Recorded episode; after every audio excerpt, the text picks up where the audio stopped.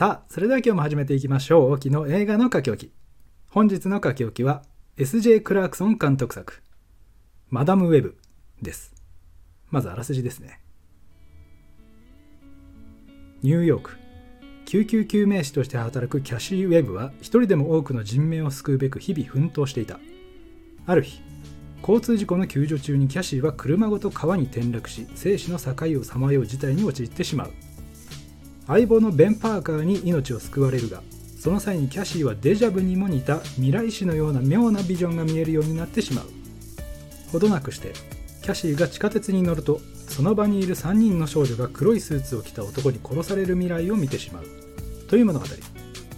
出演キャストにはダコタ・ジョンソンシドニー・スウィーニーセレステ・オコナーイザベラ・メルセドタハール・ラヒムエマ・ロバーツアダム・スコット他となっております。まず最初に SJ クラークソン監督についてですが Netflix オリジナルシリーズのジェシカ・ジョーンズを監督した女性監督だそうでして手堅めに、まあ、それでいて割とそこそこ面白く作る監督でありながら、まあ、女性の撮り方に定評がある。ジェシカ・ジョーンズのクリステン・リッターなんかはね相当ファンが増えたと思うんですがクリステン・リッターはなんかその後あんまりパッとしないですね。コスチュームを着て撮影されてる姿をリークされてましたがその後全く続報がないので、まあ、マーベル側のフェイクだったのかどうか、まあ、個人的に結構楽しみにしてたんですがまあ あのそれは置いといてジェシカ・ジョーンズのそういった実績があって今回白羽の矢が立ったと思うんですがアメリカでは客足がかなりまずい状況だそうでしてヒーロー疲れが深刻なんて記事も上がってましたし日本国内でも酷評がね結構散見されておりましたけども僕個人の感想としましては別にそこまでは悪くなかったと思うんですよね。確かにマーベル史に残る傑作かと言われたら間違いなくそうじゃないと思いますし出来自体も決して別にいいわけでもないんですが酷評を受けるほどかなとは思いました。ただちなみにですね僕公開3日目に行ってきたんですがお客さんはもうパラパラといった感じでしたね。そのヒーロー疲れは実際どうでしょうかね。そうは言ってもデッドプールウルバリン。なんかは予告の再生数がとんでもないスピードでしたし結局はものによるところがね大きいんじゃないかなと個人的には思っています、まあ、やっぱりエンドゲーム以降はね失速してるのは間違いないと思いますがあれがね山場として大きすぎましたよね、えー、話を戻しまして今回のワンダムウェブですけどもディズニーマーベルではなくコロンビアピクチャーズのマーベル作品となっておりましてスパイダーマンの系譜ですね。先に言っておきますと僕はちょっとマーベルにわか勢なのでコミックまでは抑えておりませんしあんまり掘り下げるとボロが出るのでそこそこに留めておきたいところですけれどもマダムウェブってスパイダーマン版プロフェッサー X みたいなイメージだったんですけど見て思ったのがこの映画評価がそんなに上がらない大きな理由として本来ならば一回別でマダムウェブを出しておいてから作るべきだったような気がして言うなればいきなりエピソード0をやっちゃったような感じですね。だからなんか乗るに乗れないような空気が充満してるんですよ。なんだこの人すげえってさせてからその前日譚やります若かりし頃をあの50シェイズシリーズのダコタ・ジョンソンが演じますっていう流れだったら多少盛り上がったかもなとも思いますが、まあ、盛り上げてこの内容だと物足りないでしょうしちょっと何とも言えないところですね。しかも触れ込みではマーベル初の本格ミステリーっていう見出しがついてるんですが全然ミステリーじゃないというね。本格ミステリーなんて言われたらおそらくみんな犯人は誰だ的な話を期待すると思うんですけどそういう犯人探しはもう全くなかったんですよね。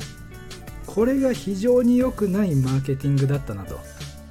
今回のヴィランもスパイダーマン風の黒いスーツを着てるわけですがなんかあんまりじっくり見せてくれないのがモヤモヤしますし能力もかっこよくないですし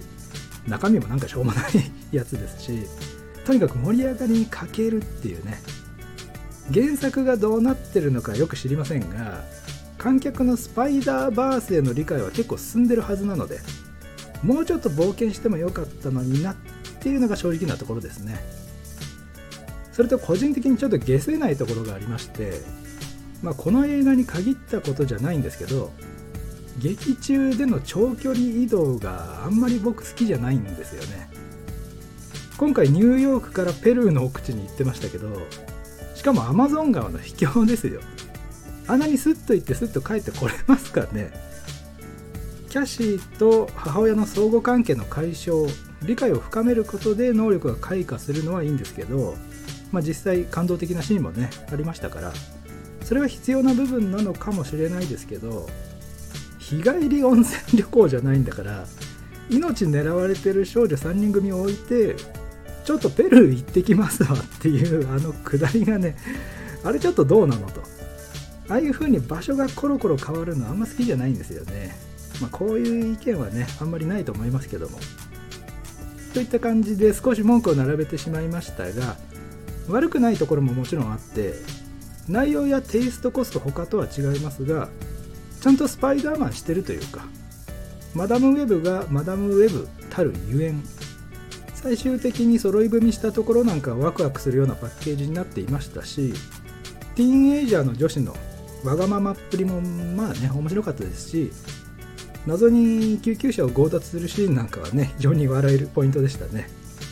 AED で攻撃するために人命救助中の救急車を奪うというね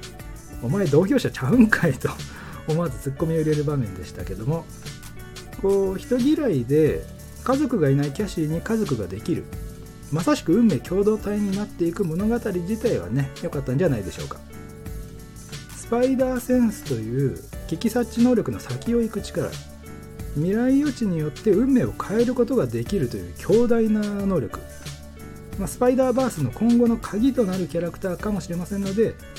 これからもねコロンビア・マーベル系列を追い続けたいという方はぜひ劇場でご覧になってはいかがでしょうか。そういえばエンドロールのおまけがなかったのでちょっと意外でしたけどまさかこのマダムウェブをねなかったことにはしませんよね。ね。はい前回のマーベルさんがそんなことはしないでしょうけどもしもの時のために押さえておいた方がいい作品かなと思います。ということで最後にステンキャストについて触れていきたいと思いますが触れるべきはね主演のダコタ・ジョンソンですかね。あの見た目の整い方ですからかなりファンを引き連れての MCU 参戦に期待がかかったところだったんですがまあそこまで話題にも上らず。ちょっと気の毒なキャスティングになってしまったような気もしますけどこの人じゃなかったら間違いなくお蔵入りに、ね、なってたでしょうからね。ディズニーマーベルだったらディズニープラスのドラマに落として消化っていうことができるんでしょうけどコロンビアの場合はねそうはいかないですからね。個人的にはコロンビアマーベルにもっと頑張ってほしいとは思ってるので、まあ、見に行って貢献できたのは良かったと思います。でそのダコタ・ジョンソンはどうでしょうかね。まあ僕はあんまり個人的に深い思い入れはないんですがファンの方には良かったと思います。はい、まあ、そんな印象でした。おっとここでメールが届きました。では早速読ませていただきましょう。えー、トキさん。はっきり言ってこのマダムウェブ見るべきでしょうか？というご質問。いつもありがとうございます。ではお答えさせていただきます。マダムウェブ。今後のキーキャラクターになるかもしれないしならないかもしれないので見るべき。以上オキでした。ここまでお聴きいただいた方ありがとうございました。また次回お会いしましょう。